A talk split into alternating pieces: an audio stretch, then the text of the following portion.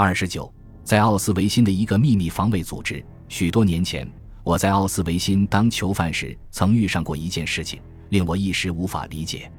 临近一因九百四十四年五月，上面给我们的劳工队指派了一个新工头，一个三十岁上下的波兰犹太人，整天紧锁着眉头，寡言少语，显然是患有神经官能症。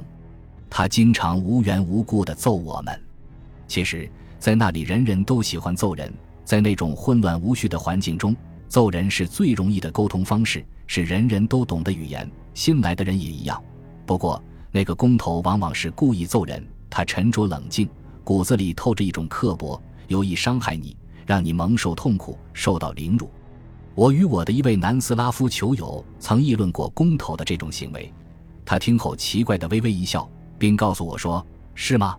不过你将会看到，他这样长不了。”果然，没过几天，那个爱揍人的工头消失不见了，没人知道他的下落，简直像是在人间蒸发了，一切都像是他这个人从来没有存在过似的。不过，在集中营里经常发生许多令人费解的事情，集中营组织机构本身也是令人难以理解的。我后来就不再去想那件事情了。在随之而来的十二月，人们已经听到苏联的大炮轰鸣声越来越近。我偶然遇上了我的一位朋友，来自米兰的工程师阿尔多莱维。我好久没见到他了。当时他急着要走，我记不得是为了什么事，而且我也很忙。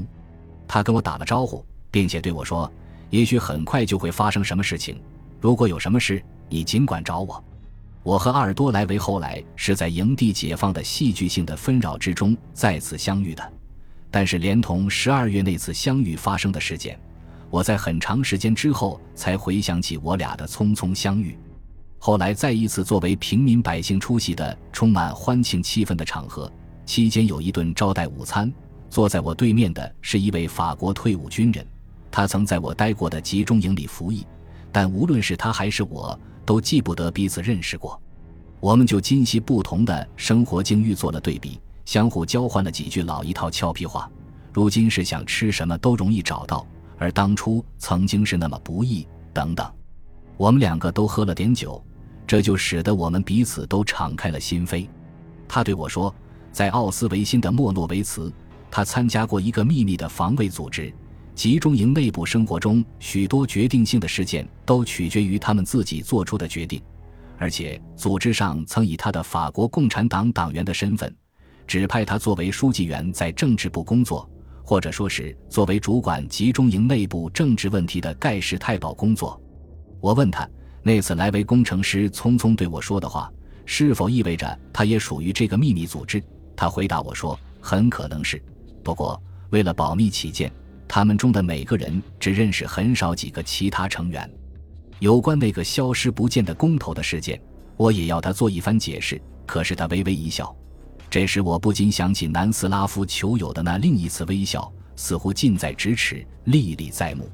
他回答说：“是的，在某种特别严重的情况下，他们会冒极大的风险，从已筛选出要送往比尔克瑙毒气室的名单中抹掉一个名字，用另一个人的名字替代。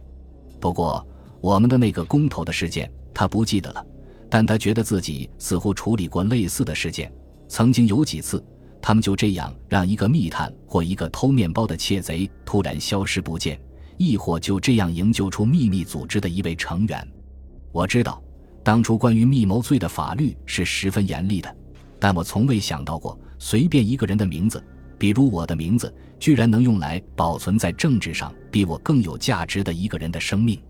我问他，在我所知的曾经冒过的许多风险中，也存在这种不为人知的风险吗？他用法语回答我：“显然是的。”